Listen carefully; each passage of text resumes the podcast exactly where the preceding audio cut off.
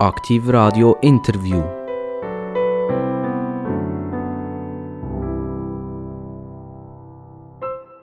Ja, Aktiv Radio Interview, genau so ist es.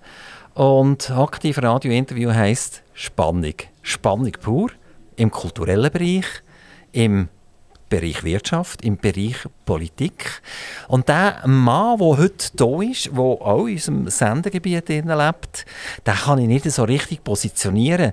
Ist er jetzt eigentlich als, als Wirtschaftsvertreter da? Ist er eigentlich ein Politiker? Oder ist er eigentlich auch noch so ein bisschen kulturell angehaucht, indem er die Schweiz retten Das hören wir jetzt von ihm dann direkt. Ich begrüße ganz, ganz herzlich den Olivier Kessler.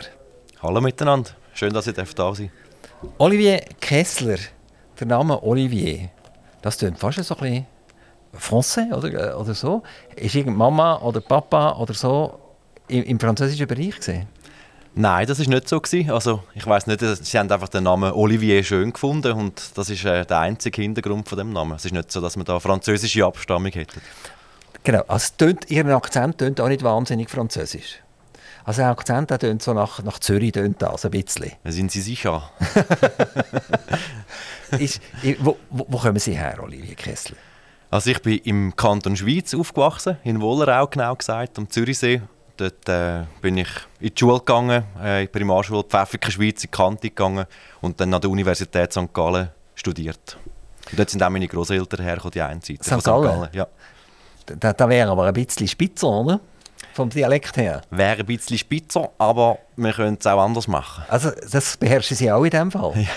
hat, ist das mütterlicher Sitz oder väterlicher Sitz? Väterlicher Sitz, Väterlicher Sitz? Ja. Und hat, hat der Papa hat er auch entsprechend noch so ein bisschen spitz geredet? Ja, er, er hat immer noch ein St. Galler Dialekt. Ja. Und, und das können Sie auch noch in diesem Fall? Also wenn, ja. Sie jetzt, wenn Sie jetzt Eltern Sie besuchen, dann haben Sie den Dialekt gewechselt?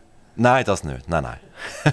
nee. Weil die Großmama ist dann von Basel gekommen und dann hätte ich auf Baseldeutsch müssen wechseln und ich haben wir einfach, machen wir gerne einen Spass daraus, so Dialekte ein nachzumachen. 1986 sind Sie auf die Welt gekommen. Mhm.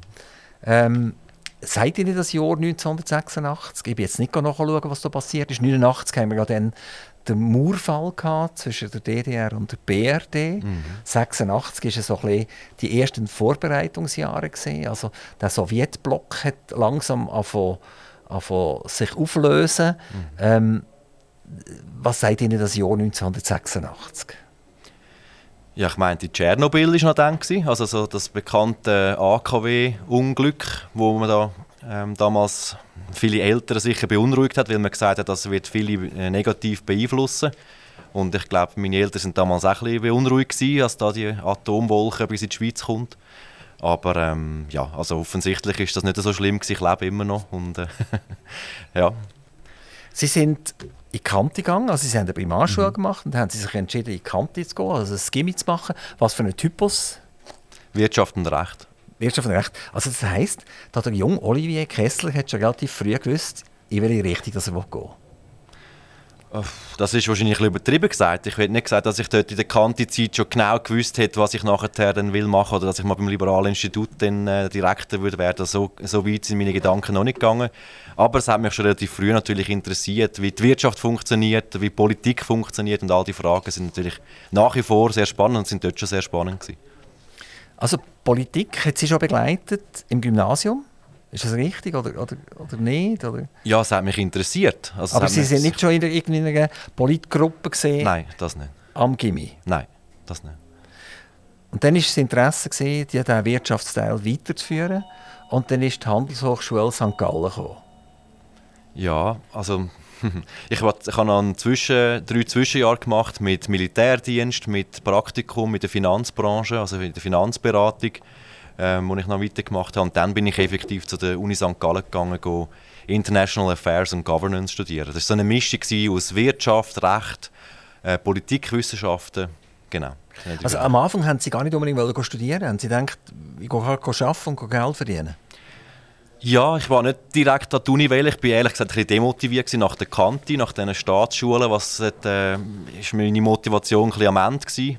Ehrlich gesagt. Und äh, ich habe mich dort zuerst wieder einen Moment gebraucht, um mich wieder zu fangen und mich wieder reinlesen in die Themen und bin dann auch durch autodidaktisches Studium eigentlich und, und Bücher lesen und so ist mein Interesse wieder gestiegen an diesen Fragen. Und dann habe ich gedacht, mal, jetzt wollte ich es doch noch wissen und bin nochmal an die Uni gegangen. Also, was bei mir darum gegangen ist, an welche Universität und was studieren, ähm, wäre die HSG durchaus eine valable Möglichkeit gewesen. Aber ich habe immer gesagt, die, dort, die haben alle Krawatten an dort und, und laufen im Anzug umeinander und dann muss ich meine Hörli immer richtig machen und so weiter. Sonst falle ich dort negativ Und dann habe ich mich für die Uni Bern entschieden und dort war alles so ein bisschen fluppiger, gewesen, ein bisschen locker. Dort hat man im Hoodie dürfen umeinander laufen. äh, sehe ich das richtig? Ist das heute immer noch so? Haben Sie noch ein bisschen Bezug zu dieser HSG? Wo ja mittlerweile ist ja nicht nur eine Handelshochschule, sondern ist ja jetzt eine Universität, die viel mehr mhm. anbietet und viel breiter ist, mhm. als es früher mal war. Aber kann man das sagen, es ist immer noch so ein bisschen, dass die, die HSGler oder die von der Universität St. Gallen sind so ein bisschen die, ja, die mehr Besseren. Also es gibt sicher Serien, aber ich würde sagen, im Großen und Ganzen ist es nicht so schlimm gewesen, dass jetzt nicht alle mit Anzug und Krawatte rumgelaufen wären. Also der, der das heutzutage behauptet, ich noch würde machen, wird wahrscheinlich eher ausgelacht, als dass äh, der, der es nicht anleitet, ausgelacht Und ist das bei Ihrer Zeit dann gewesen? Auch so. Also ich also. bin nie mit Krawatte und Anzug an die Uni gegangen. und ich kenne auch niemanden, der das gemacht hat. Wenn, wenn Sie jetzt bei Jungen müssen roten, was er soll studieren und wo er soll her studieren. Hm. Wir bleiben mal in der Schweiz woher schicken Sie ihn? Das ist eine sehr schwierige Frage. Also, ich bin offen gestanden auch von der HSG ein bisschen enttäuscht gewesen. Ich habe mir dort ein bisschen andere Sachen erwartet. Ich habe dort nichts gelernt über liberale Geschichte, liberale Theorie. Das habe ich alles mir nachher selbstständig angeeignet. Also ich habe nie etwas gehört von Ludwig von Mises, von Friedrich Hayek und so weiter. Und wenn dann nur so am Rande oder irgendwie, dann ist als, als der, böse Neoliberalismus immer als etwas Schlechtes dargestellt worden. Obwohl es ja heisst, HSG sei so die Schmiede des Kapitalismus, also zumindest ist das früher mal angeblich gewesen. In meinem Zeitalter zumindest schon überhaupt nicht mehr. Es war durchdrängt von keynesianistischen äh, Theorien, von monetaristischen Theorien und so weiter. Also überhaupt nicht von österreichischen Schulen, zum Beispiel von der Nationalökonomie. Also es ist schon mega tief jetzt im Gebiet ja, drin, so, oder? Ja. ähm, äh, das heisst, Aber, wenn ich es richtig verstehe, haben Sie eigentlich erwartet, dass die, die, die Handelshochschule St. Gallen, Uni St. Gallen, wo sehr nah an der Wirtschaft ist, auch eine gewisse Wirtschaftstreue zeigt und das auch lebt, und sie sagen jetzt, eigentlich haben sie es nicht gemacht. Mhm. Es gibt ja immer äh, BWL und VWL, oder? Es gibt ja noch die Volkswirtschaft neben der Betriebswirtschaft. Mhm. Und die Volkswirtschaft hat eher so etwas Soziales angehaucht. Und BWL ist mehr so, eben, wie kann ich 7 Franken 80 verdienen? Ähm, sagen Sie denn, die, die, die, die BWL-Strukturen sind gar nicht mehr so richtig durchgedrungen und äh, es ist so ein bisschen der Staatstreue, die Staatstreue ist so ein bisschen durchgedrungen? Also was ich mir vom Studium eigentlich erhofft habe, ist, dass ich die Wirtschaft, Politik, dass ich, dass ich das verstehe, wie das funktioniert, dass ich die Mechanismen verstehe, wie funktioniert das alles miteinander. Und von dem habe ich relativ wenig an der HSG mitbekommen. Also ich muss sagen, es ist viel um Formeln, mathematische Formeln gegangen, irgendwelche komplizierte Gleichungen lösen, LMS, also all die keynesianistischen Geldtheorien, Modelle und so weiter. Also da, das ist nicht fürs Verständnis gemacht. Das ist rein Abklopfen von, kann, kann man irgendwelche mathematischen Formeln in eine richtige Ordnung bringen. Aber mit dem hat man nicht verstanden, wie die Welt funktioniert. Und das hat mir noch gefehlt. Und darum habe ich das auch außerhalb der Uni müssen suchen. Aber eigentlich können wir ja sagen, wir verstehen ja alle nicht, wie die Welt funktioniert.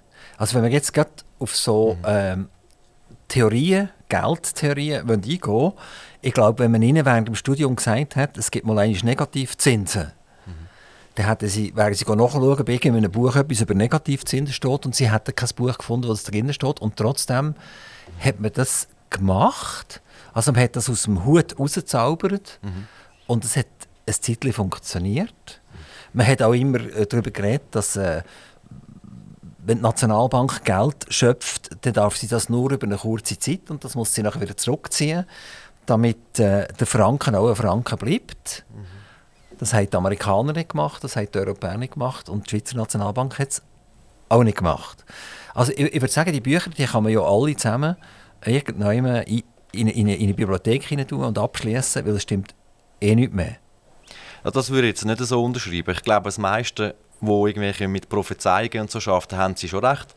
Aber es gibt eben aus meiner Sicht äh, die österreichische Schule von der Nationalökonomie, die eben Grundsätze aufstellt, die über einfach historische Ereignisse Gültigkeit haben oder wo, kein, wo sich nicht darauf beschränken, zu sagen, ja, Politik muss das machen und das wird die Zukunft sein, sondern sie versuchen zu erklären, was zu was führt, welcher Anreiz führt zu welchen, welchen Ergebnissen in der Tendenz. Natürlich ist das immer sehr komplex und man kann das immer nur als isoliertes Phänomen anschauen. Also zum Beispiel, wenn man sagt, man tut jetzt einen Mindestlohn einführen, der über dem Marktniveau ist vom Lohn, dann führt das zwingenderweise zu mehr Arbeitslosigkeit. Das ist einfach ein Fakt, das kann niemand bestreiten. Das ist so anhand von diesen Theorien, die man aufstellen kann. Und das hat immer Gültigkeit, das kann man nicht durch irgendwelche politischen Tricks aushebeln und sagen, das ist jetzt nicht mehr so. Also es gibt so eine sogenannte Praxeologie, die für mich sehr große Bedeutung hat, um die Welt zu verstehen. Die Gesetze muss man eben kennen.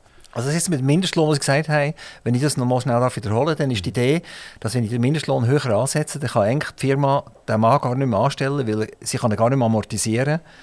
Und darum stellt sie ihn gar nicht mehr an. Und das führt zwangsläufig zu einer, zu einer Arbeitslosigkeit. Ist das Genau, also es ist, es ist sicher so, dass die einen Jobs dann vielleicht ein bisschen mehr verdienen. Also im einen Job verdient man dann vielleicht ein bisschen mehr mit dem Mindestlohn, weil der, der Job unverzichtbar ist für eine Firma, aber insgesamt wird sich die Firmenstruktur durcheinander bringen und eine Firma kann sich nur so lange einen Mitarbeiter leisten, wie er einen positiven Nutzen bringt, also wie er zum, zu der Wertschöpfung beiträgt. Und wenn er halt einen weniger großen Beitrag leistet zu der Wertschöpfung, als er verdient, dann muss die Firma ihn kündigen, weil sonst geht die Firma Konkurs. Und das ist einfach so, der, der Marktlohn der, der entsteht in einem Marktsystem und eben nicht von oben top-down durch Politik zwangsweise verordnet. Und das führt notwendigerweise dazu, dass Leute ihre Arbeitsstelle werden verlieren. Nicht alle, aber ein Teil davon. Kommt immer darauf an, wie viel, wie viel höher dass man ansetzt über ein Marktniveau. Also Ihr Ansatz ist eigentlich 1 und 1 gibt 2 und Punkt. Und wenn einer behauptet, es gibt 3 oder 7,5 oder minus 5, dann stimmt das einfach nicht. Ja. Das ist sowieso eine Tendenz, die wir glaube ich, heute in der Politik haben. Wir tun einfach über etwas so lange schwätzen, bis keiner mehr rauskommt. Mhm. Und dann kann man etwas durchdrücken, wo 1 und 1 gibt dann nachher 8. Genau. Haben Sie das Gefühl auch? Ja, das habe ich absolut das Gefühl. Es wird so lange geschwätzt, bis man alle Leute verwirrt hat da draußen. Und die, die noch nicht verwirrt sind, dann, die werden dann einfach abgestempelt als, weiß auch nicht was, Lügner, Verschwörungstheoretiker oder was auch immer. Obwohl die nur sagen, es ist 1 plus 1 ist gleich 2. Und fertig, was wollen die da diskutieren? Und die sagen, ah, das sind ganz schlimme Leute, mit denen diskutieren wir nicht mehr, die tun wir ausgrenzen, laden wir nicht mehr nie in unsere Interviews, in Gespräche und so weiter. Genau, also das wird tatsächlich praktiziert. Mhm ich habe das mal erlebt an einer Gemeinsversammlung, wo es um, um einen Platz ist gegangen, wo man hat wollte zubetonieren und zum Zubetonieren hat man einfach gesagt, ich brauche schon mal 450'000 Franken für ein Gutachten. Also ja, sorry, oder? Das letzte Resultat war einfach irgendein Betonplatz. Gewesen. Und äh, die Gemeinsversammlung ist so lange zu gedeckt worden mit irgendwelchen Informationen, mit Schwierigen, dass Gasleitung unten geht und Stromleitung geht unten durch. Und darum kann man das gar nicht, darum ist das nicht möglich. Und wenn ihr jetzt das gleich so macht, dann verlieren ihr die 450'000 Franken, die wir schon investiert haben in die Planung und so weiter. Und dann hat die Gemeinsversammlung ja gesagt dazu. Mit dem Resultat, dass man jetzt einen wunderschönen Betonplatz hat.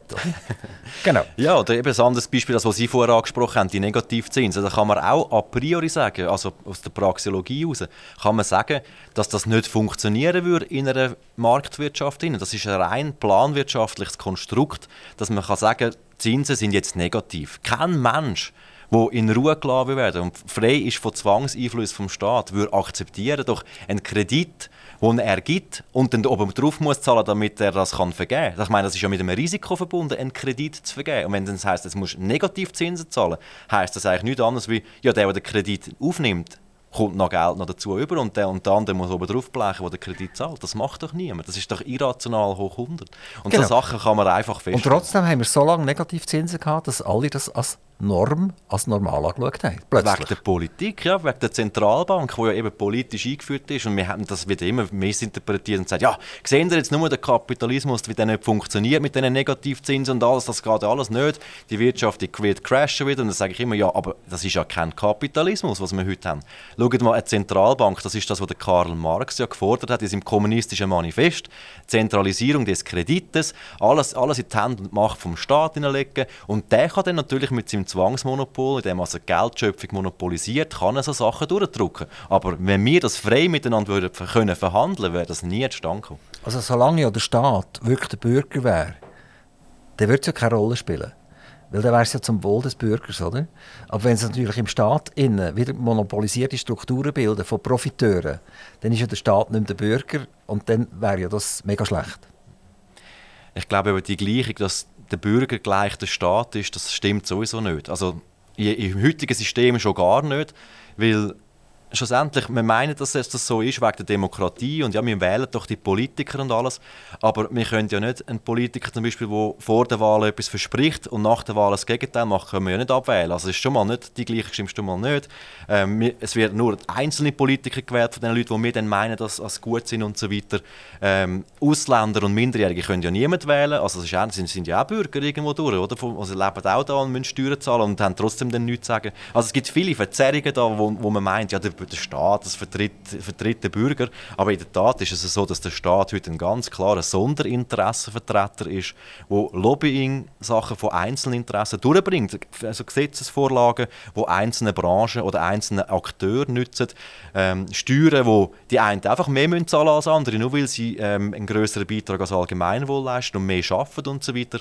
Also da werden einfach Leute bestraft anhand von dem, weil sie weil sie halt mehr leisten für die Gesellschaft. Und das ist doch falsch. Wenn, wenn Sie jetzt in ein Restaurant würden gehen und dort ist am Stammtisch ein Sozialdemokrat mhm. und ein Grüner und jetzt kommen Sie dazu, Olivier Kessler, und diskutieren einfach mit, oder? Und mhm. dann so ein bisschen das Gedankengut, das Sie jetzt gerade schon in den ersten paar Minuten doch ein bisschen breit geschlagen haben, äh, denen mitteilen, wo, woher die Sie buxieren? Wahrscheinlich schon ziemlich ins rechte Lager, oder?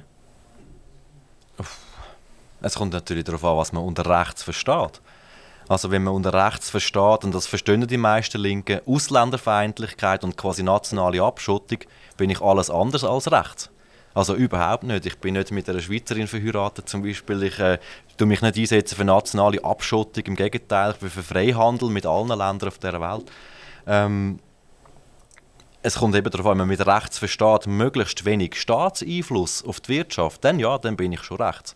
Also möglichst alle und auch den Bürger in Ruhe lassen. Also ich, ich bin eigentlich im klassischen Liberalen, wo nicht würde sagen, dass ich links oder rechts bin, sondern ich bin in der, irgendwo in der Mitte von dem Spektrum, oder? Wenn, wenn, man, wenn, man das, wenn man rechts anschaut als abschotterisch, ausländerfeindlich und links anschaut als etatistisch, staatsgläubig, alles regulieren, dann bin ich ganz klar weder noch.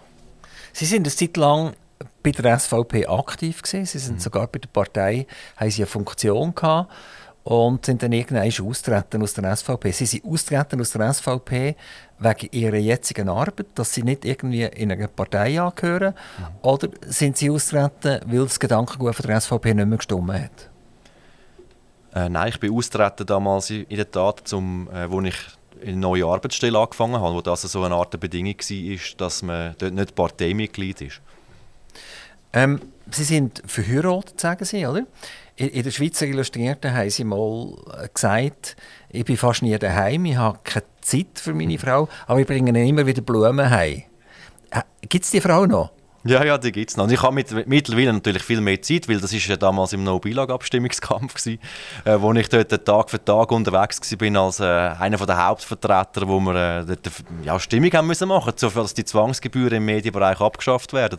Und äh, mittlerweile ist nach, der, nach einem halben Jahr ist der Abstimmungskampf vorbei gewesen, und jetzt ich, bin ich gar nicht wieder ganz in einem normalen Leben. Jetzt kommt Ihre Frau keine Blumen mehr über? Mal, mal, das kommt sie trotzdem. Und der Blumenhändler ist aber nicht mehr so happy? Weil sie mehr daheim sind und weniger Blumen mitbringen? Nein, das hat nichts miteinander zu tun. Also es war nicht irgendwie eine Entschuldigung, gewesen, dass ich Blumen heimbringe, nur weil ich viel weg bin, sondern ich bringe Blumen aus Prinzip heim. Olivier Kessler, Sie wohnen in Oberlunkhofen, ist das richtig? Das ist nicht mehr richtig, wie in Wohlen die jetzt. Ah, ja. Aber Sie haben mal in Oberlunkhofen gewohnt? Das ist richtig, ja. Eine längere Zeit oder nur kurz? Oder? Ja, vier Jahre ist es. Ich, ich habe mich gefragt, wo ist Oberlunkhofen?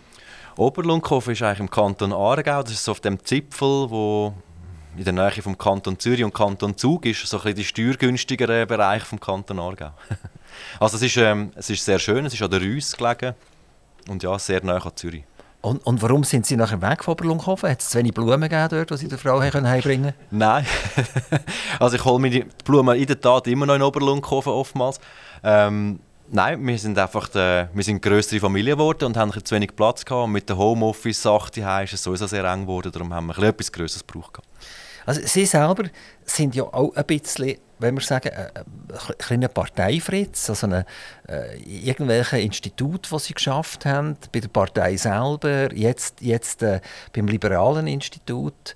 Also Sie sind auch nicht unbedingt einer, der in der Umgebung war, wo es hat, wie kann ich jetzt den Kunden finden, äh, wie ich den unzufriedenen Kunden wieder parat stellen etc. Also sie sind eigentlich auch so ein einer, der Ende Monat den Lohn bekommen hat, ohne dass er sich gross nachher überlegen wo, wo kommt er eigentlich her? Das stimmt so nicht. Ähm, also bei der Partei habe ich keinen Rappen verdient. Ich bin dort immer, das war ehrenamtliche Funktionen nebenbei. Ähm, ich habe dort äh, vor dem Studium, wie gesagt, zwei Jahre in der Finanzbranche geschafft als Finanzberater. Dort haben wir sehr wohl müssen Kunden akquirieren. Auch jetzt im Liberalen Institut. Ich meine, wir finanzieren uns ohne irgendeinen Rappen vom Staat. Ich, ich bin oftmals unterwegs, um auch Fundraising zu machen, um den Leuten zu verkaufen, was wir eigentlich machen. Äh, und das Produkt verkaufen und sagen, hey, schaut, das ist wichtig, was wir machen, wollen ihr uns unterstützen? Insofern äh, basiert alles auf Freiwilligkeit und ich gehe nicht irgendwie mit unlauteren Mitteln und Zwangselementen da auf andere Leute los, um mir ihr Geld zu schicken. Also es ist alles freiwillig. Also wenn Sie selber das Fundraising nicht richtig machen, dann macht das Liberale Institut, und da sind wir jetzt dabei, das ist eigentlich Ihr Arbeitgeber, ist das mhm. Liberale Institut. Mhm. Bedeutet das, dass Sie als Direktor von dem Liberalen Institut auch tatsächlich schauen müssen, ist, äh, kommt Geld rein? Das ist ein großer Teil von meiner Arbeit, ja. Und sonst wäre niemand hinter dran, irgendwie der Max und der Moritz, die helfen und die finanzieren? Also bis jetzt ist noch nichts Seriges ausgemacht. Das müssen wir dann im Krisenfall so mal anschauen, wer dann noch bereit steht zum helfen. Aber jetzt aktuell gibt es keine Vereinbarungen, dass das Liberale Institut muss gerettet werden wenn es Konkurs kriegt. Aber äh. es, läuft auch, es läuft relativ gut, wir finanzieren uns gut und äh, es ist äh, der liberale Gedanke gut heutzutage, dass man das verbreitet wird, ist wichtiger denn je. Sie haben ja das nicht gegründet, sondern Sie sind nein, dazu gestoßen. Ja. Und das hat's schon Wie lange gibt es das schon, das liberale Institut? Das ist gegründet worden 1979 und zwar schon damals von der FDP Stadt Zürich ist es noch gegründet worden als ähm, ja vor über 40 Jahren und äh, mein Vorgänger, der Pierre Bessar, hat das nachher ein bisschen umgebaut zu einem Think Tank eher. Also es ist jetzt wirklich, wir, machen Bücher, wir produzieren Videos, wir haben eine Webseite mit Papers und Studien drauf, die wir verbreiten. Äh, wir schreiben Artikel für klassische Medien und so weiter. Also wir machen alles Mögliche, was ein Think Tank halt macht. Wir beschäftigen uns mit der Idee von der Freiheit und versuchen, die Öffentlichkeit darüber aufzuklären und die Botschaft weiterzugeben, möglichst zeitgemäßer Form. Tut ihr veröffentlichen, wo Gelder herkommen? Nein, das wir nicht veröffentlichen. Aber auf der Webseite, also das ist einfach finanzielle Privatsphäre, wo ich finde, ist auch ein liberaler Wert. Das muss man nicht offenlegen, wer, von wem wer jetzt alles bei einem Kunde ist. Oder? Das macht, macht ja auch nicht, der Bäcker schreibt auch nicht an, von wer alles jetzt Brot heute gekauft hat. Das, ist irgendwie, also, das, das muss man ja auch nicht. Aber man kann, wir leben effektiv von vielen, vielen verschiedenen Gönnern im Liberalen Institut. Ähm, das sind kleine Beiträge, wo man kann schon Mitglied werden kann, schon ab, ab 40 Franken, wenn man Student ist, 80 Franken einfach als normales Mitglied. Aber es gibt natürlich auch ein paar, die mehr geben, weil sie einfach die Arbeit unterstützen wollen. Aber wir sind nicht abhängig von einem Player, der uns diktiert, was wir machen müssen. Warum braucht es ein liberales Institut? Jetzt haben wir äh, eine Pro Schweiz, die gegründet wird. Mhm. Wir haben äh, eine Ounce gehabt. Die Ounce ist am China jetzt am Ende, also am Ende, die wird einfach aufgegeben zugunsten von dieser Pro Schweiz. Ähm, mhm. es, es, gibt immer wieder so Stoßrichtungen, wo man etwas versucht, äh, wenn wir sagen, so ein bisschen, fast ein bisschen zu pauschalisieren und ein Thema können zu verbreiten. Mhm. Ähm, da stellen sich Leute, braucht es die Pro Schweiz? Ist die ganze Neutralitätsdiskussion effektiv so wahnsinnig gravierend oder ist das eigentlich, eigentlich, eigentlich Wurst? Die, die, die jetzt Pro Schweiz gründen, vermutlich eher weniger. Oder? Aber eben meine Frage ist, das, das liberale Institut, wo, wo, positioniert sich das bei all diesen vielen Instituten, die es überhaupt gibt? Mhm. Und warum braucht es das? Gut, ich denke, bei so themenspezifischen Organisationen wie Pro Schweiz, geht es um ein spezifisches Thema, wo man politisch sich gruppieren will, damit man irgendein Ziel erreichen kann. Beim Liberalen Institut geht es mehr um Bildung und Aufklärungsarbeit im generellen Sinn. Also wir haben nicht irgendeine spezielle Initiativen im Kopf, die wir durchbringen wollen, sondern es geht wirklich darum, Grundsätze vom, von der Ökonomie, Grundsätze vom, von, der Politik, also von der Politik können zu vermitteln und den Leuten sagen, wie ja, wie, das, wie die Systeme funktionieren, auf was man muss aufpassen und, und was sicher nicht geht. Und das, mich denkt, das Wissen ist immer mehr in Vergessenheit geraten, je länger sie mehr mit seit dieser Sozialdemokratisierungswelle, die wir in den letzten Jahrzehnten hatten, leidet das ökonomische, politische Wissen zunehmend. Und das sehen wir als unsere Hauptaufgabe, dass wir das in möglichst adäquater Form können vermitteln können. Es wird vielleicht immer wieder schwieriger, überhaupt etwas zu vermitteln. Man hat ja früher, und auf das kommen wir vielleicht noch, noch zu reden, hat man ein, ein, ein Sprachrohr gehabt. Man wusste, wenn man es schafft, dort schafft, dann hören das oder sehen das ganz viele Leute. Mittlerweile gibt es ganz viele soziale Medien, wo man muss präsent sein muss. Und wenn man so mit Firmen redet, wissen die gar nicht mehr so recht, was sie, was sie eigentlich sollen. Dann sagen sie, ja, ganz klar Facebook, oder? Und dann gibt es dort irgendeinen Lehrling oder einen Stift und sagt, Facebook, was ist das? Das kennen die gar nicht mehr, oder? Das ist nur noch etwas Vergruftes, so ab 50 ist, ist man vielleicht noch auf Facebook drauf. Und äh, dann sagt man, ja, wahrscheinlich ist Twitter das Richtige jetzt. ist gerade ein bisschen eine Umbaustimmung bei Twitter, ist jetzt das noch das Richtige? Also es ist ganz, ganz, ganz schwierig, wenn man eine Idee hat und eine Stoßrichtung hat und vor allem, wenn man denkt, das ist sowieso das Richtige, ich würde gerne das den anderen auch mitteilen, wie teile ich denen das überhaupt noch mit, oder? Und wenn ich jetzt gerade Liberalismus nehme, ich meine, da könnte man ganze Studienrichtungen wahrscheinlich machen, oder da könnte man viel lesen darüber. Also das ist ein, ist ein Thema, das vielschichtig ist und wie, wie machen sie das? Wie, wie kommen sie überhaupt noch an die Leute her? Und wie kommen sie an einen her, der 70 ist? Mhm. Und wie kommen sie an einen her, der 15 ist? Mhm. Ich glaube, eben, man muss da mit ganz verschiedenen Kanälen arbeiten heutzutage. Es langt nicht einfach einen Kanal zu bedienen, sondern man muss da schauen, wo erreicht man die Leute. Und natürlich gibt es den 70-Jährigen, der vielleicht lieber gerne Printsachen liest. Also wir haben nach wie vor unser Printbulletin, das dreimal im Jahr rauskommt mit den neuesten Studien und Beiträgen, die so in komprimierter Form rauskommt. Wir produzieren Bücher in verschiedensten Sprachen. Also wir sind nicht nur in der Deutschschweiz aktiv, sondern auch in der Westschweiz und im Tessin oder in der italienischsprachigen Schweiz. Und äh, haben jetzt das Jahr auch wieder zwei Bücher rausgebracht auf Deutsch und eins auf Französisch. Äh, das, mit dem können wir sicher auch eher ein, ein älteres Publikum bedienen, das sich gewohnt ist, etwas in der Hand zu haben zum Lesen. Dann machen wir aber auch elektronische Sachen. Also wir sind auf verschiedensten sozialen Medien aktiv, wo man die Sachen verbreitet. Facebook, Twitter, Instagram, LinkedIn und so weiter. Ich glaube, da hat jeder wieder seine andere Präferenz und es langt nicht einfach ein Netzwerk zu bedienen und zu meinen, dass man dort alles dann gemacht hat. Und, und wie, wie, machen Sie das jetzt? Haben Sie jetzt im Liberalen Institut Leute angestellt, die das beherrschen, die wissen, wie es funktioniert? Oder machen Sie das so ein bisschen zu Fuß nebendurch? Ja, also es ist natürlich ein bisschen schwierig, weil wir äh, haben nur 190 Stellenprozent insgesamt am Liberalen Institut und ich habe jetzt für den Social Media Manager habe ich 20 Prozent. Also das heißt, das ist jemand, der das nebenberuflich macht. Also ist in dem Sinne nicht äh, voll profimäßig, aber immerhin äh, machen wir mit den Ressourcen, mit den wenigen, die wir haben, machen wir das, was wir können. Und ja, das läuft, glaube ich, sehr gut. Das ist, hat die Stelle erst vor zwei Jahren geschaffen und vorher haben wir das so handgestrickt nebenbei gemacht. Also 190 Stellenprozent, mhm. 100 Prozent, das sind Sie selber, nehme ich an, oder? Genau. Ja. Dann bleiben noch 90 Prozent. Mhm. 20 Prozent geht in die sozialen Medien, bleiben noch 70 Prozent. Mhm. Äh, das ist äh, 30 Prozent äh, der Verantwortliche für die Westschweiz, der Nicola Jutzet. Und es ist 40 Prozent administrative Assistenz, die Briefe aufmacht, Rechnungen verschickt, Bücher verschickt, die bestellt werden und so weiter. Ist es überhaupt möglich, mit 1,9 Personen eine Idee, eine Philosophie wirklich in die Leute rauszubringen? Geht das überhaupt?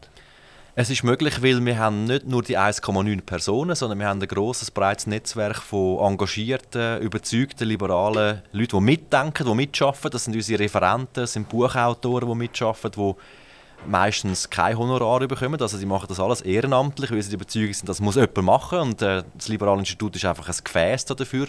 Also wir sind wie ein Gefäß, wo, wo viele, viele Leute mitdenken und, und mitschaffen, aber äh, ehrenamtlich in dem Sinne. Also wir haben eigentlich, wenn man es aufrechnet, schon viel mehr Manpower als, als die 1,9 Prozent, also 9 Stellen. Kommen wir historisch wieder ein bisschen zurück. Sie sind in Wollerau, Kanton Schweiz, aufgewachsen. Mhm. Sie sind in einer Bankerfamilie aufgewachsen. Mhm. Und äh, da gilt es natürlich etwas zu verteidigen an und für sich. Also sind Sie so ein bisschen in die Verteidigungsstrategie und Situation hineingewachsen, wo sie gesehen haben, was draussen passiert, wie, wie, sie vielleicht wohlbehütet in einem der steuergünstigsten Regionen von der Schweiz aufgewachsen sind, haben sie gesagt, das gilt jetzt eigentlich zu verteidigen. Äh, das werde ich eigentlich in Zukunft mal machen. Also ich meine, ich sehe grundsätzlich nichts Schlechtes daran, dass es äh, einer Gemeinde wie Wollerau ja so gut geht. Das war ja eine Erfolgsstrategie, gewesen, dass sie damals so steuergünstige äh, Kurs gefahren sind und viele Leute angelockt haben, die jetzt dort ihr Zuhause haben. Ähm, ich sehe das grundsätzlich als etwas Positives. Es, be es befeuert den Steuerwettbewerb. Das ist immer gut für die Bürger auch, weil wenn es einen Steuerwettbewerb gibt, heißt das, die politischen Instanzen werden einigermaßen in Schach gehabt. Also man kann nicht einfach unendlich Geld aus dem Fenster rühren und die Bürger können sich dann nicht mehr dagegen wehren, sondern sie können mit den Füßen abstimmen. Sie können an einen anderen Ort gehen, wenn es ihnen nicht mehr passt, einem Ort. Wenn es die Politiker zu bunt treiben, wie sie vorher gesagt haben, mit einfach irgendwo Betonklötze anbauen, dann muss man sagen, also das, das, das will ich nicht mittragen, dann kann man an einen anderen Ort hergehen. Das finde ich wichtig, der Föderalismus. Also in dem Sinne, ich will nicht irgendwie dass sie haben Assoziationen gemacht, so eine Bankerfamilie und so. Das ist eigentlich gar nicht ein grosses Thema bei uns. Also ich fühle mich nicht irgendwie als ein Banker oder irgendwie ein Vertreter von Bankenhäusern, überhaupt nicht. Ich bin eigentlich eher, äh, eher äh, ich sehe das sehr kritisch, eigentlich, das Bankensystem, wie es heute äh, aufgebaut ist und ich sehe da grossen Reformbedarf und insofern denke ich nicht, dass das muss verteidigt werden Aber der Föderalismus und die Freiheit von der Schweiz, natürlich, da, bin, da haben sie mich sofort. Sie haben noch zwei Brüder, gehabt, die Sie mit ihnen aufgewachsen sind? Einen. Einen? Ja. Ah, okay, sind, insgesamt sind es zwei gewesen. Genau. Und äh, was hat der Bruder gemacht? Ist er eine ähnliche Stoßrichtung wie Sie? Nein, gar nicht. Er ist äh, im Eventmanagement jetzt tätig und äh, in der Musikbranche. Also Hobbymäßig, ja. Etwas völlig anderes. Ja. Und äh, wenn Sie zurückdenken an Ihre Jugend in Wollerau, würde ich sagen, es war eigentlich behütet. Das war äh, eine gute Jugend. Gewesen. Gut, was heisst behütet? Also, wir sind viel rausgegangen, ich bin nicht irgendwie die eingesperrt und behütet worden dem. Aber natürlich, es war eine schöne Umgebung. Es ist, ich hätte nicht etwas anderes äh, wählen als, als Wollerau. Es war eine schöne Gegend. Es, um, es hat einen See in der Nähe, es hat Berge zum Skifahren in der Nähe. Und äh, Kanton Schweiz ist sowieso noch ein Kanton, wo einigermaßen, wo viel gut und vernünftig denkende Leute hier sind. Und äh, nein, es hat mir gut gefallen dort. Aber natürlich es noch viele andere sicher schöne Orte auch gegeben. Das Zuchwil wäre wahrscheinlich auch nicht so schlecht gewesen. Irgendwann habe ich gelesen, wie sie, sie politisiert wurden. Und das ist passiert an ihrem 14. Geburtstag. Sie sind angerempelt worden von irgendwelchen anderen Jugendlichen. Mhm. Und wie kann es auch anders sein? Also das sage ich jetzt aus, aus ihrer Perspektive, nicht aus meiner Perspektive. Man hat von Ausländern geredet, die haben nicht richtig Deutsch können. Und das hat dazu geführt, die, die schreiende Ungerechtigkeit, das Empfinden, dass sie äh, ein politischer Funke bei ihnen gezündet worden ist. ist das, stimmt Nicht. das oder hat das nur einfach jemand geschrieben? Also das ist so aus einem Diffamierungsartikel aus, dem, aus der Zeit des No-Bilag-Abstimmungskampf. Äh, Aber was da tatsächlich passiert ist, ist, dass wir am Geburtstag ähm, in Rapperswil sind und dort angerempelt worden sind. Und nicht nur angerempelt, sondern einfach ähm, angesprochen und gefragt worden sind, sind ihr Schweizer? Und haben wir gesagt, ja, warum? Und dann haben sie Baseballschläger ausgepackt und auf uns eingeschlagen. Das ist eigentlich das, was passiert ist. So weit, so gut, das hat mich noch nicht politisiert. Wir sind am nächsten Tag auf die, ähm, auf die Polizeistation gegangen und haben eine Anzeige machen. Und dann haben, wir, haben sie gesagt, ja, beschreibt doch mal die Täter. Und dann haben wir gesagt, ja, das sind Leute, die gebrochen Deutsch geredet haben. Das muss irgendwie, irgendwie von, der, von der und der Region gewesen sein. Und dann haben sie gesagt, ah, ihr seid so Rassisten, könnt, könnt wieder gehen, so nehmen wir keine Anzeige entgegen. Das hat mich, also das hat mich sehr äh, irritiert, dass man also, das also, Sie haben sich von der Polizei eigentlich sehr ungerecht behandelt Genau, gefühlt. also man hat nicht, man ist nicht gewillt Gerechtigkeit herzustellen, wie das ja eigentlich sollte sein und da ist für mich so ein eine Welt zusammengebrochen, im Sinne von was, darf man da keine Anzeigen mehr machen, wenn man zusammengeschlagen wird, wo leben wir denn, was ist das für eine Bananenrepublik? Da muss man doch etwas ändern, das ist für mich schon Sie, Sie selber haben jetzt hat, auch wieder Kinder? Ja. Wie alt sind die? Ah, er wird jetzt dann drei, mein Sohn. Ah, das ist, der noch muss, nicht in dem Alter. Der muss noch nicht politisiert werden, das ist noch nicht notwendig. Aber was denken Sie, wenn, wenn, wenn, wenn der Bub dann mal ein gewisses Alter hat, wenn der 14, 15 ist, wenn der rausgeht und so weiter, könnte wieder etwas Ähnliches passieren? Hat sich das bessert, verschlechtert? Das ist schwierig zu sagen. Oder? Man lebt vielleicht auch in einer Bubble, rein, je nach Alter. Ist. Ich habe damals meinen Eltern auch ein vorgeworfen, sie sagen das ja gar nicht, was auf den Straßen abgeht, weil sie halt irgendwie eine andere Phase im Leben haben und nicht so am Abend in den Ausgang gehen und so. Ich mache das auch nicht mehr so wahnsinnig viel. Darum es ist für mich schwierig zu sagen, ist es heute schlimmer oder ist es gleich schlimm oder ist es besser geworden? Kann ich nicht sagen. Ähm, ja, weiß ich nicht. Wir machen ja Radio nicht unbedingt, weil wir ums Töten haben wollen, Radio machen, mhm. sondern weil über eine gewisse Zeit wir das Gefühl hatten, es ist zu viel zentralisiert worden, es ist zu viel monopolisiert worden. Mhm. Also man hat in der Schweiz ein paar wenige äh, Informationsträger, die im Bereich Zeitungen aktiv sind, Zeitschriften aktiv sind, sie sind im Bereich Radio aktiv und sie sind im Bereich Fernsehen aktiv. Und wenn man weit zurück überlegt, dann hat es ganz viele Agenturen gegeben, ganz viele Journalisten mit ganz verschiedenen Gedankengut. Ähm, heute gibt es fast keine Agenturen mehr. Es ist äh, die Schweizerische Depeschenagentur, die mit Keystone fusioniert hat. Und dann ist es fast fertig. Das heißt, wir haben eigentlich mit einer monopolisierten Entstehung von der Information zu tun. Dann haben wir die Newsräume und die Newsräume jetzt in der deutschen Schweiz, die sind auch wieder mehr oder weniger an einem Ort, das ist nämlich Zürich.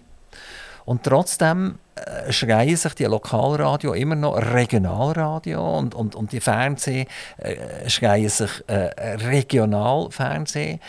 Und wenn man den Informationsfluss beobachtet, merkt man auch, dass das mit der Region und so gar nichts mehr zu tun hat. Überhaupt nichts. Und damit kann man natürlich die Bevölkerung beeinflussen. Mhm. Und das ist der Grund, wieso dass wir gesagt haben, das darf es nicht sein. Wir wollen ein unabhängiges Radio werden. Wir wollen ganz viele verschiedene Stimmen aus dem linken und rechten Spektrum holen. Mhm. Und wir wollen Live-Interviews machen. Das heisst, die, der, der Partner vis-à-vis -vis am Mikrofon hat eine Stunde lang, äh, nur dann, wenn ich nicht zu viel quassle, selber selbstverständlich, Zeit, seine Idee und seine Philosophie überzubringen, ohne dass es geschnitten wird ohne dass es abgeändert wird, ohne dass man etwas in einen falschen Kontext hinein tut, etc. Also das ist der Grund, wieso dass wir angefangen haben, Radio machen, ohne dass wir uns wahnsinnig viel, zum Beispiel finanzieller Natur, überlegt haben, äh, wie kann man das jemals finanzieren. Also meine Frage an Sie jetzt ist, tut das Liberale Institut auch sättige Sachen mhm. näher anschauen? Sind er auch parat, so, so Informationsstrukturen, die vielleicht zu Ungunsten des Bürger funktionieren, näher anzuschauen und das auch zu publizieren? Das haben wir sogar das Jahr schon gemacht. Das ist ein Buchbeitrag von mir selber im Buch Verlockung der Macht, wo man auf www.libinst.ch bestellen kann. Ähm, dort ist es darum gegangen, dass wir die Medienlandschaft mal analysiert haben, wie Journalisten und Politiker eigentlich miteinander zusammenspannen, ähm, wa warum was die Einseitigkeit in der Berichterstattung passiert und wie man das könnte ändern. Und da haben wir ganz konkrete Vorschläge gemacht. Ähm, ich finde zum Beispiel das Thema Medienvielfalt, das, das ist immer das Verteidigungsargument, wo man sagt, ja, wir brauchen die Lokalradios, für das brauchen sie die Gebühren zum Beispiel wo, und die Subventionen, die dann einfach ausgeschüttet werden, weil das ist wichtig und so, dass wir da überall regionale Radios haben. Aber eben, wie Sie gesagt haben, das ist ja fast nicht mehr regional drin, das ist alles von oben top down, kommen da die Newsströme abzuschwirren.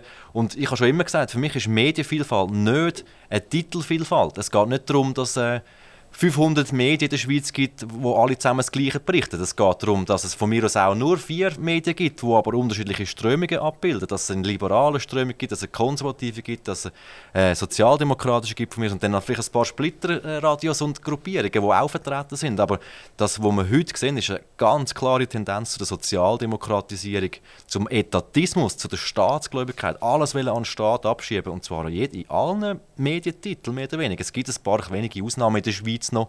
Aber eben, das sind keine größeren Sachen mehr. Und da könnte man natürlich einiges machen. Erstens mal, wenn man einfach die Zwangsgebührentopf ab, abschaffen Ich meine, dann müsste jeder Sender, jeder Fernsehsender, jeder Radiosender, jede Zeitung, jede Publikation müsste das Geld von den Kunden bekommen. Die Kunden müssen das freiwillig abonnieren, damit die ans Geld kommen. Das heißt, es gibt eine größere Kundenorientierung. Und die ganze, der ganze Informationsplus, der ja völlig an den Interessen der Bürger vorbeisendet, der würde dann aufgehoben werden, weil dann kämen, die Medienhäuser auch mit ihrer Arroganz vielleicht eine Etage weiter ab und müssten sich orientieren, was wollen die Leute denn eigentlich? Sie haben auch probiert, äh, mit der Initiative No Bilag mhm. genau das äh, zu vollziehen. Also wenn das durchgekommen wäre, mhm. dann wäre weiss, das halbiert worden oder irgend so etwas, indem sie nur noch einfach Werbeeinnahmen hatten.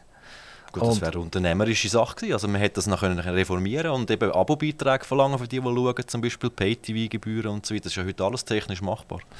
Aber der SRG hat es geschafft, dass mhm. die No-Beilage Bannen ab ist. Mhm. Wie, wie, wie, sehen Sie das wie, das, wie das gelaufen ist? Vielleicht können Sie dort aus, aus dieser Zeit heraus, wo Sie ja Tag und Nacht mhm. Das ist eben dann, wo sie so viele Blumen haben genau. heimbringen oder? also gleich viel wie heute, aber... Nein, also es war tatsächlich so, gewesen, dass die SRG natürlich ein wesentlich grösseres Budget hatte, zum Abstimmungskampf zu machen und alle möglichen Radio- und Fernsehsender, wo man die Leute beschallen und pausenlos die Propaganda verbreiten haben wir dann lustigerweise alle SRG-Image-Clips gesehen, wie wichtig also das ist für das Land und so weiter, also, wo dann nicht als Abstimmungskampf gewertet wurde, aber naja. Also es ist sehr, sehr viel übelst gelaufen in dieser Zeit aus meiner Sicht. Es war überhaupt kein fairer Abstimmungskampf. Gewesen. Aber wir haben ein Thema setzen, wir haben darüber diskutieren Das heißt, nicht, nicht von Parteien hergekommen, die Initiative, sondern das haben wir wirklich mit Bottom-up-Strukturen, mit, mit freiwilligen Arbeit und viel, viel äh, Zechen früher auf der Straße zum Unterschriften sammeln, auch im, im Winter haben wir die Unterschriften zusammengebracht und können Diskussion lancieren. Und das ist natürlich in dieser Zeit äh, völlig ein radikales Anliegen gewesen, wo wir gesagt haben, ja nein, das das, das ja, geht ja viel zu weit und dann wird die SRG abgeschafft und all die Argumente sind dann zum ersten Mal halt gekommen, haben wir das erste Mal über das diskutiert. Aber ich glaube, es hat schon mal einen Boden gesetzt für spätere Diskussionen. Aber es ist ja nicht so, dass es knapp gewesen wäre, oder? Es Nein, ist, mit 71,6 Prozent hat es getatscht. Ist so, ja. Also es ist äh, 71,6 Prozent, das ist noch, noch, noch, selten, dass etwas so viel Gegenstimmen mhm. oder Pro-Stimmen, je nachdem vom Lager her, überkommt. Mhm. Also ich habe wirklich gravierend verloren. Das stimmt, aber wenn Sie schauen, die Umfragen, die es gab, bevor es die Propaganda eingesetzt hat, war eine Mehrheit für die Initiative. Gewesen. Also das zeigt ganz klar den starken Einfluss von der, ich muss es ganz klar sagen, Lügenpropaganda, wo man behauptet, dann gäbe es SRG nicht mehr und so Gespäß. Das haben wir ja gar nie vorgeschlagen, die SRG abzuschaffen. Sondern es ist nur darum gegangen, dass die SRG sich selber finanzieren Wie jedes vernünftige, ethisch funktionierende Unternehmen auch. Jetzt ist man ja wieder dran jetzt kommt die Halbierungsinitiative. Also eine, man geht ein bisschen weniger radikal dahinter. Mhm. Jetzt, wenn, wenn damals 2018 fast 72 Prozent für die gesamte Beilage gesehen, also äh, dass man sagt, mal, das ist gut, das wir finanzieren, ist es dann intelligent, wenn man jetzt wieder mit so einer Initiative kommt und sagt, jetzt machen wir es ein bisschen weniger garstig, aber immer noch 50 Prozent gehen weg. Glauben Sie, dass da nicht die 71,6 Prozent wieder sagt, das kommt nicht in Frage? Glaube ich gar nicht, nein. Ich glaube, es ist eine vernünftige und das wahrscheinlich das Weiteste, was man kann erreichen momentan auf dem Weg, wenn man sagt, man macht eine Halbierung, weil eben, man hat gesehen, die vollständige Abschaffung ist nicht auf eine Mehrheit gestoßen, wobei ich eben glaube, da haben die Leute eben nur können sagen, wenn wir es ganz abschaffen oder wenn wir es nicht abschaffen.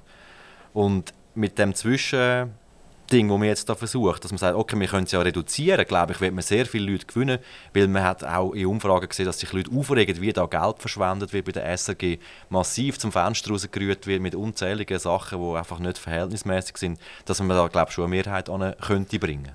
Die Initiative ist gestartet worden, was sie schon beim Liberalen Institut geschafft haben 2016 sind Sie ja dazu gestoßen, oder? Nein, Als Vizedirektor. Das ist 2014 gestartet worden, meines Wissens. Ja, aber wenn, wenn, wenn sind Sie zum Liberalen Institut? Ah, 2016 bin ich zum Liberalen Institut und, gekommen. Und wann haben Sie die ganze Arbeit gemacht für die No-Bilag-Initiative? Währenddem, dass Sie schon geschafft haben beim Liberalen Institut, oder? Also bei der Unterschriftensammlung nicht. Nein, die Unterschriftensammlung war alles, gewesen, bevor ich zum Liberalen Institut gekommen bin. Der Abstimmungskampf selber, das habe ich ehrenamtlich neben der Arbeit beim Liberalen Institut noch machen Und das Liberale Institut hat das akzeptiert. Also das Liberale Institut ist der Meinung, jawohl, das ist eine gute Sache. Gut, das war natürlich auf Linie. Gewesen. Also es ist ein liberales Anliegen, die No-Bilag-Initiative. Ähm, die einzige, die ich noch ein bisschen bezeugen musste, war wie gesagt meine Frau mit den Blumen in dieser Zeit. Aber nein, Spass beiseite. Also, das ist, äh, es ist nicht vom Liberalen Institut drei Ich musste das wirklich effektiv alles nebenbei müssen machen Und darum bin ich auch so selten daheim weil ich die ganze Zeit unterwegs war und musste nach einem, regulären Beruf nachgehen. Wie, wie ist Ihre Zusammenarbeit heute mit der SRG, mit, mit den SRF Radio- und Fernsehsender? Sie sind dort im Prinzip haben Sie irgendeinen roten Punkt irgendwann, wo Sie sagen, wenn, wenn äh, Kessler aufleuchtet, dann darfst du auch nicht anfragen, oder? Das ist ein ganz böse, den haben uns mal abschaffen Oder ist das ein entspanntes Verhältnis? Das ist eine schwierige Frage, jetzt allgemein zu beantworten. Ich habe fast keinen Kontakt mit der SRG. Ähm, dort, wo es Kontakt gibt, das ist manchmal vielleicht auf Podiumsdiskussionen, die von einem SRF-Journalist moderiert wird. Das ist relativ entspannt. Also ich, ich gehe da entspannt in so Sachen. Ich weiß nicht, wie festspannend die Gegenseite jeweils ist bei diesen Themen. Aber äh, es findet da keine Zusammenarbeit statt auf offizieller Ebene. Ja, aber Sie sind ja eben ein Verein, der ganz klar Position nimmt für, für eine gewisse Art Liberalismus, das, was Sie unter Liberalismus verstehen. Und das könnte ja durchaus mal äh, der Wert sein, in einer Arena oder, oder was auch immer für eine Sendung, das mal ein bisschen breiter zu schlagen. Mhm. Aber ist die Anfrage schon mal gekommen in letzter Zeit? Nein. Herr Kessler, möchten Sie in der Arena mitmachen? Nein. Das ist nur, äh, wir hatten uns ja damals widerwillig in die Arena eingeladen, wo wir die Initiative am Lancieren waren. Ähm, zuerst hat man damals, glaube ich, den Gregor Ruzzi eingeladen und dann hat man mich damals nur eingeladen, weil er krankheitsbedingt ausgefallen ist. Und dann hat man dann durch das können einen Initiativvertreter überhaupt reinholen Aber natürlich hätte es das am liebsten tot geschwiegen gehabt. Sie selber Schweizer Fernsehen schauen? Ähm, also sehr, sehr sporadisch für einzelne Sachen. Ich weiß jetzt nicht mal, ob Fußball-WM übertragen wird. So Sachen würde ich vielleicht darauf schauen, so Sportereignisse, aber da gibt es immer weniger zu schauen auf dem SRF. Also Champions League gibt es ja auch nicht mehr, so viel ich weiß. Und äh, ja, nein, aber sonst schaue ich nicht mehr auf dem Aber es hat natürlich mit einem urliberalen äh, äh, Interesse zu tun, oder? Indem nämlich die Sportübertragungen dem gegeben werden, wo am meisten zahlt dafür. Mhm. Also das entspricht ja Ihnen, oder? Das ist äh, Markt, das ist freier Markt. Genau, aber das Problem war, dass man das damals die No-Billag-Initiative bekämpft hat, indem man behauptet hat, man hat super tolle Sportereignisse wie die Champions League und so, wo man da kann übertragen kann. Also wir bieten auch viel für das Geld, das man muss zahlen muss und das bietet es ja heute, heute eben auch nicht mehr. Eben, also wir reden immer noch von irgendwie 1,3 bis 1,6 Milliarden, glaube ich. Mhm. Und auch wenn, wenn man mit Milliarden um sich schlägt, also man muss sich immer noch vergegenwärtigen, Milliarden sind 1000 Millionen. Mhm. Also wir reden von 1300 oder 1600 Millionen. Mhm. Das ist nicht wenig, oder? Das ist nicht wenig. Vielleicht noch mal vorhergehende Frage von Ihnen einzugehen. Schaue ich noch SRF? Also ich muss auch sagen, ich muss Ihnen ehrlich sagen, ich habe keine Lust mehr, auch, mir das anzusehen. Es ist nicht das Desinteresse, dass ich das nicht schaue, sondern ich bin es mir leid, den Kanal einzuschalten und nur einstreamig ein paar wenige drei Themen zu hören, die sie einfach als wichtig erachten. Jedes Mal, sie können die Tagesschau einschalten zu gewissen Zeiten, während Corona-Zeit ist es immer aktuelle Fallzahlen, des Corona, wer ist alles infiziert. Dann das zweite Thema ist Klimawandel, schrecklich, alles geht bach ab und es ist immer das Gleiche. Man, hat keinen ordnungspolitischen Zusammenhang, man tut kein Verständnis vermitteln, man tut nur Experten von der einen Seite befragen, die andere eben, wie gesagt, lädt man nicht mal mehr ein. Also ich bin, ich bin eher auf der Suche nach Wahrheit und Erkenntnis Erkenntnis und die finde ich beim SRF sicher nicht. Also seit Corona ist eigentlich Experten ein Schimpfwort, oder? Ja, also Experten im Sinn von denen, die haben dürfen auftreten, ist natürlich fast ein bisschen eine Einspannung. also dass die Leute eingespannt worden sind, einfach um eben die richtige Meinung zu vertreten, die man noch hat dürfen vertreten. Es, es gibt vom Loriot gibt es einen wunderschönen kurzen Sketch wo eine Figur einfach immer ein anderes Hütchen aufsetzt. Oder? Und dann ist er, je nachdem, welches Hütchen er hat, ist er ein anderer Experte und wird entsprechend mhm. befragt. Und so ist mir das fast ein bisschen vorgekommen damals, mhm. die zwei Jahre. Eben, das ist ja mit der Grund, wieso es ein Aktivradio gibt. Nicht, weil wir irgendeine Position bezogen haben, mhm. äh, Impfen ist richtig oder Masken tragen ist richtig oder nicht richtig, überhaupt nicht, sondern lässt die Leute leben mhm. und lässt die Leute ihre Meinung vertreten. Und man soll niemand irgendwie in eine Ecke treiben, dass er so weit kommt, dass er sich wenn zuletzt noch etwas antut oder ganze Familien auseinanderbrechen etc. Mhm. Und äh, all die, das, die, die das erlebt haben, die äh, wollen eigentlich eben ein liberales Gedankengut haben oder? Und, und, und eine öffentliche genau. Meinung, die wo, wo nicht monopolistisch vertreten wird. Absolut, ja. Das Motto ist Leben und Leben lassen meine, man kann, das, haben wir, das ist auch das Thema vom Buch, das wir jetzt gerade vor einem halben Monat veröffentlicht haben, oder? Dass die, die Zusammenarbeit von Wissenschaft und Politik. Die Wissenschaft kann zwar schon feststellen, dass zum Beispiel Übertragung von Viren vielleicht reduziert, wenn man eine Maske anhat. Aber das heißt noch lange nicht, dass die Wissenschaft dann eben kann der Politik empfehlen, was die Politik muss machen. Das sind ja normative Fragen, die auf Werte basieren. Und viele Leute denken verschieden. Wir, wir, sind unterschiedliche Wesen, wir haben unterschiedliche Präferenzen und Bedürfnisse. Und wenn die einen vielleicht sagen, oh, wenn ein Virus umgeht, bleibe ich lieber daheim, mache Social Distancing und lege Masken an zum Einkaufen. Okay, fine for me, macht das, das ist alles okay. Aber tönt doch nicht alle anderen zwingen, sich irgendwie auch so müssen zu verhalten, wie sie es richtig finden. Weil dann haben wir Streit miteinander, dann haben wir Spaltung miteinander und dann haben wir Kriegsfuß miteinander. Und das kann eben sehr, sehr böse enden, wenn das lang genug vorantrieben wird. Olivier Kessler, das sind ja auch ab und zu aus Oberlunkhofen und Wolle weggegangen. Nämlich, ihr seid in China gesehen, ihr seid im Iran gesehen, ihr seid in den USA gesehen, etc. Wie, wie würdet ihr euch bezeichnen? Seid ihr ein Weltenbürger? Also versteht ihr den Zusammenhang ein bisschen, was da passiert? Mhm. Oder, oder seid ihr halt schon primär ein Oberlunkhoffener oder Wollener? also, schwierig zu sagen. Ich bin, ich bin jetzt nicht ein Weltenbummel, der überall daheim ist.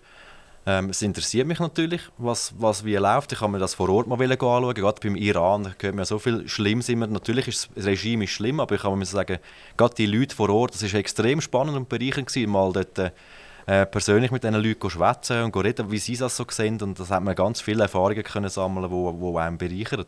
Aber ähm, ich würde schon sagen, dass ich grundsätzlich in der Schweiz daheim bin und nicht noch jemand anders. Und darum liegt es mir auch am Herzen, dass es da gut geht. Also ich, ich, hätte jetzt, ich könnte mir schon vorstellen, wenn es jetzt da ganz schlimm wird, dann, dann man muss weg, dann geht man halt weg. Dann bin ich nicht ein Oberlunkhofner oder ein Wohler, der die Festung bis zum Schluss verteidigt und dann mit dem sinkenden Schiff untergeht, sondern dann bin ich eben bereit zu sagen, gut, wo geht es vielleicht den Leuten, wo hat es bessere Rahmenbedingungen, wo kann man mit den Füßen abstimmen, damit man diesen Politikern da, da das anrichtet, eben kann das Handwerk legen und die Finanzen entziehen und dann gehe ich dort hin. Ich bin vor kurzem habe ich dürfen ein paar Tage nach Frankreich gehen. Mhm. Und äh, dann habe ich gesagt, jetzt müssen wir zuerst mal den Tank auffüllen. Den gestrichen auffüllen, das ist wichtig, oder? Und dann habe ich gedacht, jetzt muss ich auch noch Kanister kaufen, damit ich das auffüllen kann. Weil in diesem Frankreich fährt ja niemand mehr umeinander, oder? Weil es gibt ja kein Benzin mehr. Mhm. Und ich war zwölf Tage in Frankreich und ich habe nicht einmal eine geschlossene Tankstelle gesehen. Ich habe nicht einmal nicht tanken äh, der französische Staat hat mir noch 30 Cent gegeben an, an jeden Liter Benzin. Und ich habe immer gedacht, so, jetzt komme ich dann irgendwann an eine Tankstelle, wo drei Franzosen auf sich eintreschen, damit sie den letzten Tropfen Benzin noch bekommen. Man hat ja gelesen, mhm. dass irgendein Schweizer halb abgestochen ist worden an einer Tankstelle in Frankreich.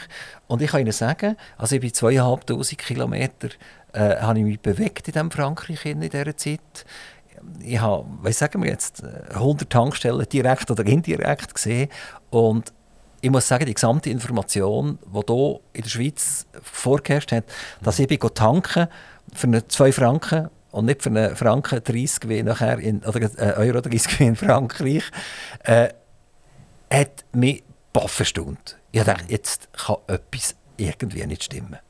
Und das ist so ein Beispiel, das einem die Augen auftut. Mhm. Das zeigt eben, dass die veröffentlichte Realität eben nicht immer die Realität ist und dass man sich vielleicht Sachen mal müsste kritisch hinterfragen oder selber anschauen, wenn man es kann, um das zu verifizieren. Ich sage einfach, glaubt glaubt dem Medienzirkus nichts mehr. Tun alles hinterfragen. Glaubt nicht einfach das, was, was veröffentlicht wird und was irgendwie gesagt wird, das ist die Wahrheit, das müssen so glauben, das ist so, das darf man nicht mehr hinterfragen. Das ist schon mal suspekt.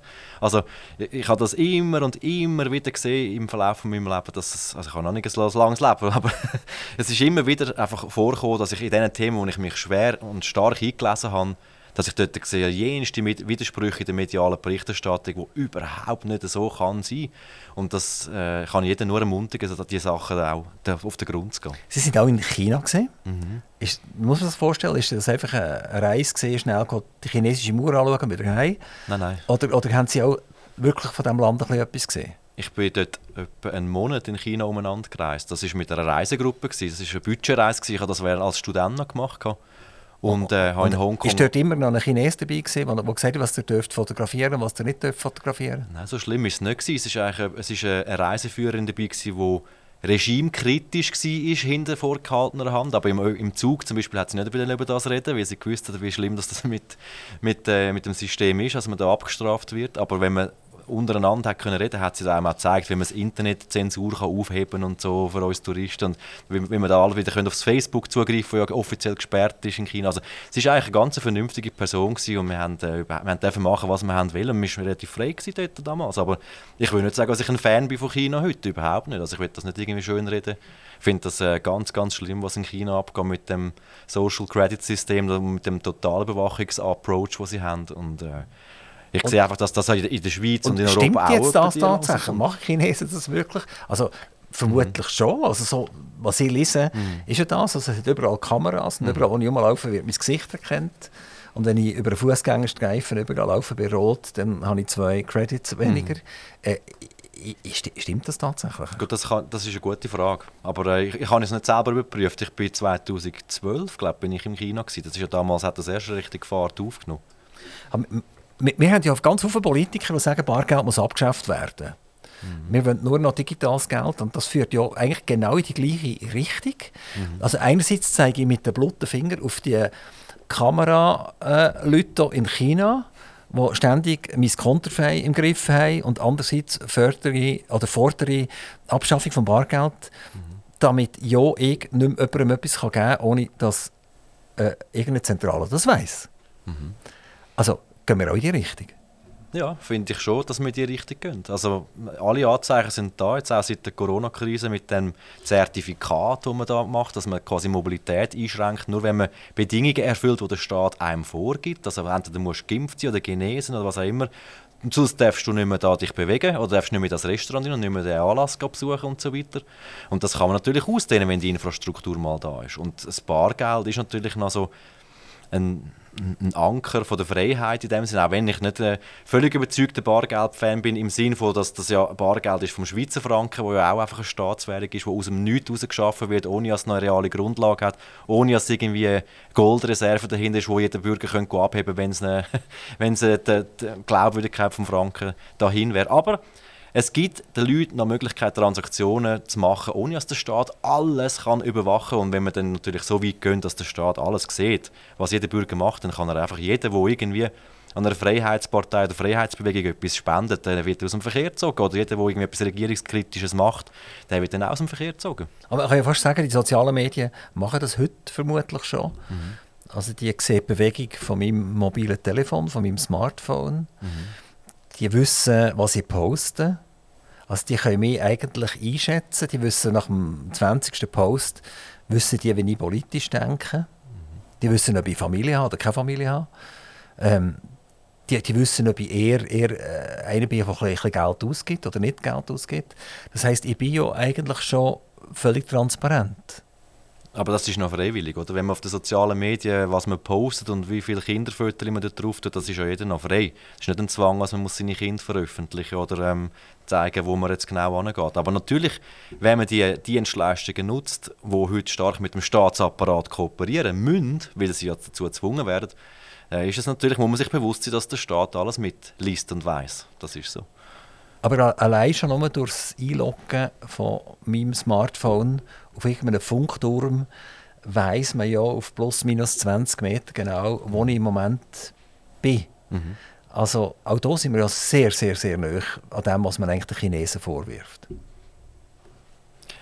Ja, also, äh, für mich ist jetzt entscheidend, was man mit dem macht. Wenn es einfach eine Technik ist, wo man sieht, wo man ist, ich meine, das kann, kann ja auch nützlich sein, zum Beispiel für das GPS oder man Google äh, irgendwelche Adresse gibt, wo man muss anfahren muss, kann das für den Einzelnen auch nützlich sein. Die Frage ist, was, macht, was kann denn der Staat mit dem, oder was macht er mit dem, oder was machen die Firmen mit dem? Und wenn es einfach Private sind, die die Daten dann missbrauchen, kann man sagen, ja, sorry, aber dann hat der Anbieter seine Glaubwürdigkeit verspielt. Mit dem schaffe ich nicht mehr zusammen, da auf die Plattform nutze ich nicht mehr. Wenn es aber ein Staat ist, der mit seinen Zwangsinstrumenten das macht, hat man keine Möglichkeit zum Ausweichen, dann ist man einfach ausgeliefert. Und darum finde ich es so schlimm, wenn der Staat sich da alles aneignet und immer mehr wächst und wächst und wächst und die Bürger immer mehr überwacht, in jede Intimsphäre rein. Das finde ich sehr schlimm. Olivier Kessler, wir haben nur noch ein paar Sekunden miteinander am Mikrofon. Ähm, wenn Sie jetzt unseren Zuhörern etwas auf einen Weg mitgeben Sie haben 30 Sekunden Zeit. Was ist das?